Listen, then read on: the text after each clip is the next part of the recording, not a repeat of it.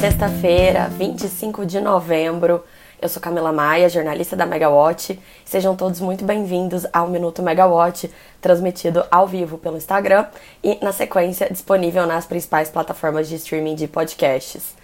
É, novamente estou aqui então, substituindo o Rodrigo Polito, nesse nosso boletim, que é o principal resumo das notícias do dia do mercado de energia.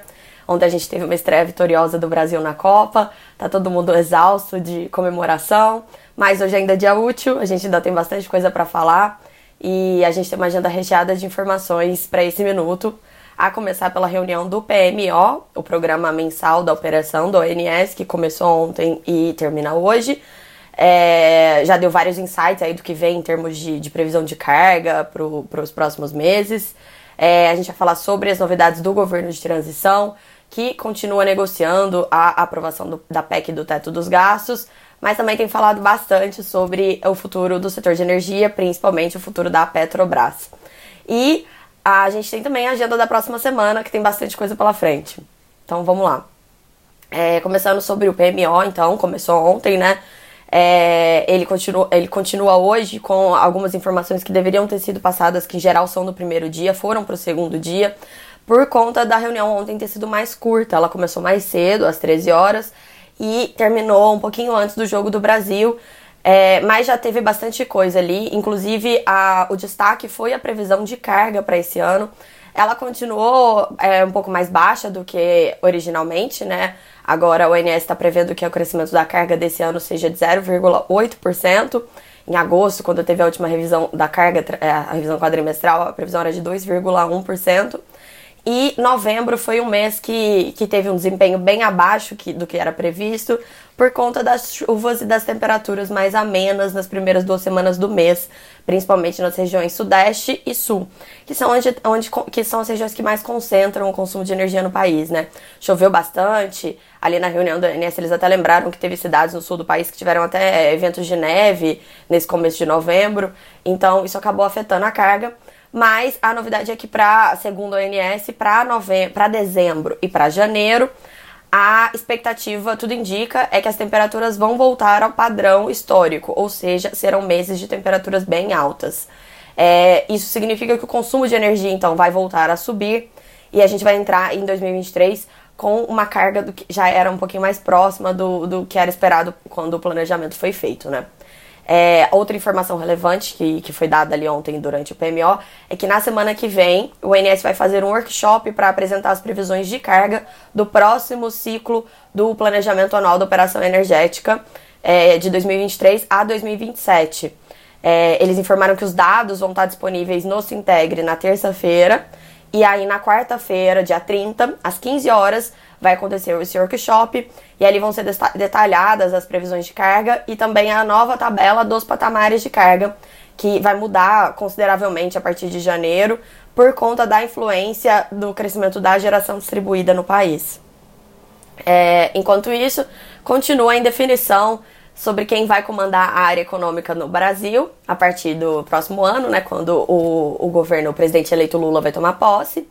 A Folha de São Paulo, ela trouxe uma reportagem hoje é, afirmando que o PT ele quer colocar o Fernando Haddad no Ministério da Fazenda e o economista Pércio Arida, que é um dos pais do Plano Real, acho que a maioria das pessoas lembra disso, no comando do Ministério do Planejamento. E a ideia é ter uma estratégia ali para buscar é, manter o partido, né, o PT, no comando das decisões estratégicas, mas abrindo espaço para esse economista liberal, para uma influência dele na formulação das políticas públicas. É, o senador Jean Paul Prates, ele continua sendo o principal nome para o comando da Petrobras e ele tem dado várias declarações sobre o futuro da Petrobras. Ontem ele falou com jornalistas é, em Brasília que o conselho de administração da, da Petrobras, que vai ser indicado pelo novo governo, é, ele vai, ele deve rever a política de dividendos, de distribuição de dividendos da companhia, além de rever várias outras questões que ele já tem falado, né? Que na verdade a campanha do, do presidente eleito Lula falou bastante. É, a questão de rever o plano de investimentos da estatal, que hoje é muito focado em é, exploração e produção de petróleo e gás, para é, diversificar, voltar a investir em, em refinarias e também ativos de geração renovável para se posicionar como uma empresa é, de energia é, no contexto da transição energética. que é aquele movimento que a gente tem visto nos últimos anos em todas as principais petroleiras do mundo.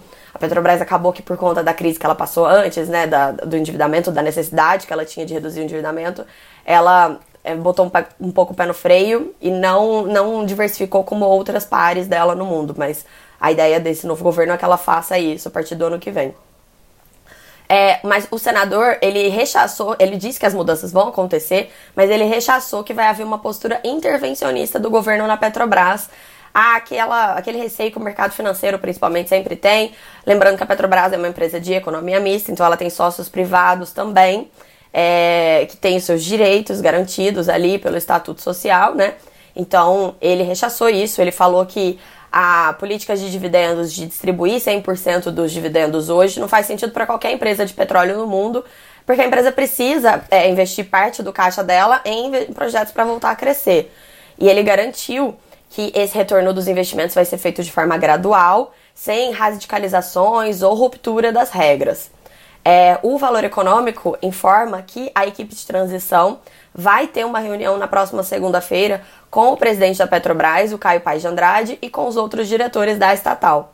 É, essa pauta vai incluir a revisão da política de dividendos, a incorporação dos preços internacionais ao valor do combustível cobrado na bomba, a revisão da estratégia de investimentos do setor de refino e a pausa nos processos de vendas de, de ativos que estão sendo conduzidos atualmente. Aquilo que a gente falou, que teve uma reunião no começo da semana, que o Jean Paul e o Maurício Tomasquim é, se reuniram ali com o ministro Adolfo Saxida e também falaram sobre essa questão, né? Pausar os desinvestimentos feitos pela Petrobras agora, já que a empresa vai ter uma mudança de estratégia a partir do ano que vem, não faz sentido ela vender coisas agora. É, então vamos lá, na semana que vem a gente tem também a reunião da ANEL, reunião ordinária da ANEL, toda terça-feira, né? Na próxima terça-feira, alguns destaques da pauta da ANEL é, são a abertura de uma consulta pública para o aperfeiçoamento do edital do leilão de transmissão do primeiro semestre do ano.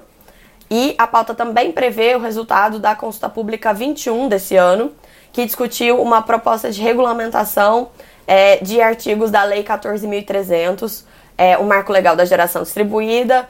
É, é, esses artigos que estão sendo regulamentados, eles tratam da sobrecontratação das distribuidoras causada pelo avanço da GD e inclui a possibilidade de venda dos excedentes de geração de projetos de GD pelas distribuidoras.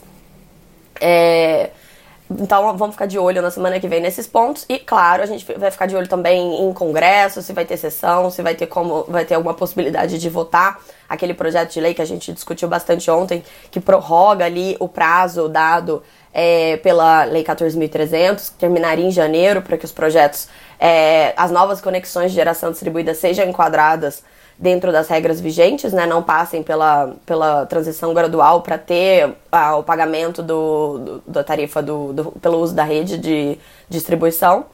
E também a gente sempre fica de olho ali para ver se o, se o projeto de lei 414, é, que trata da, da, da, famosa reforma do setor elétrico, se ele eventualmente vai vir à tona ou não, né? A gente está nessa expectativa de que talvez ainda esse ano, dentro desse governo, esse projeto de lei possa passar.